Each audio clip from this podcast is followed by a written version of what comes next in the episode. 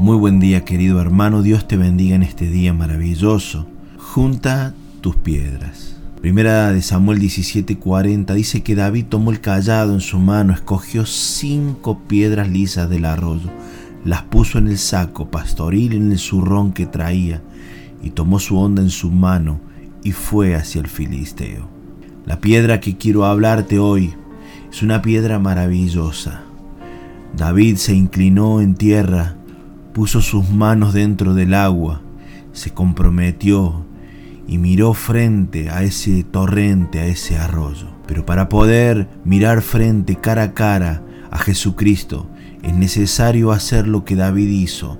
David le dio vuelta la espalda a Saúl, que era y aquel viejo sistema le dio vuelta la espalda a sus hermanos, figura de todas aquellas cosas que en la vida nos atan.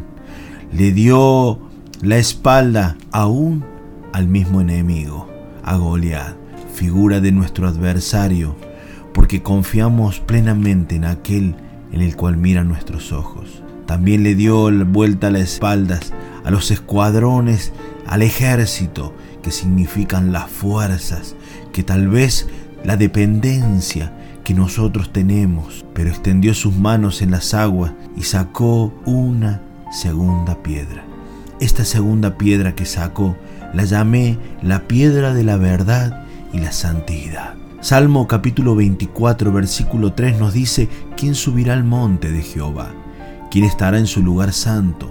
El limpio de mano, el puro de corazón, el que no ha elevado su, su alma a cosas vanas ni ha jurado con engaño. David, experto en situaciones adversas y en pecado, descubrió y nos deja plasmado en el Salmo 51 tremenda oración delante de Dios. Y el versículo 6 dice que Él ama la verdad en lo íntimo y en lo secreto. Me has hecho comprender la sabiduría.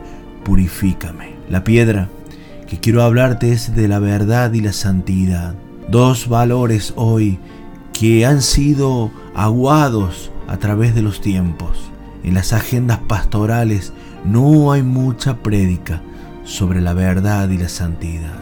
Mucho esfuerzo de oración, pero quiero decirte algo, la naturaleza de Dios es espíritu.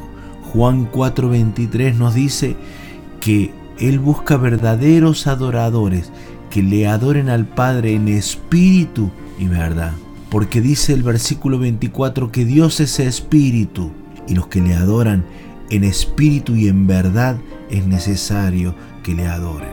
La oración entra dentro de este núcleo de la adoración, entra dentro de este segmento.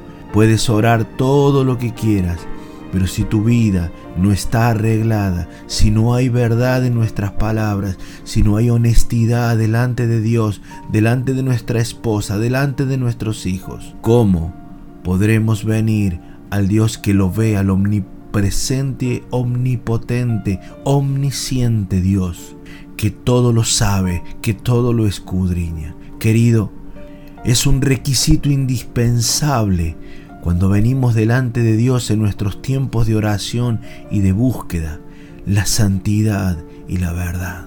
Si tú en tu corazón engañas y guardas, serán palabras puestas en un papel y arrojadas al cielo.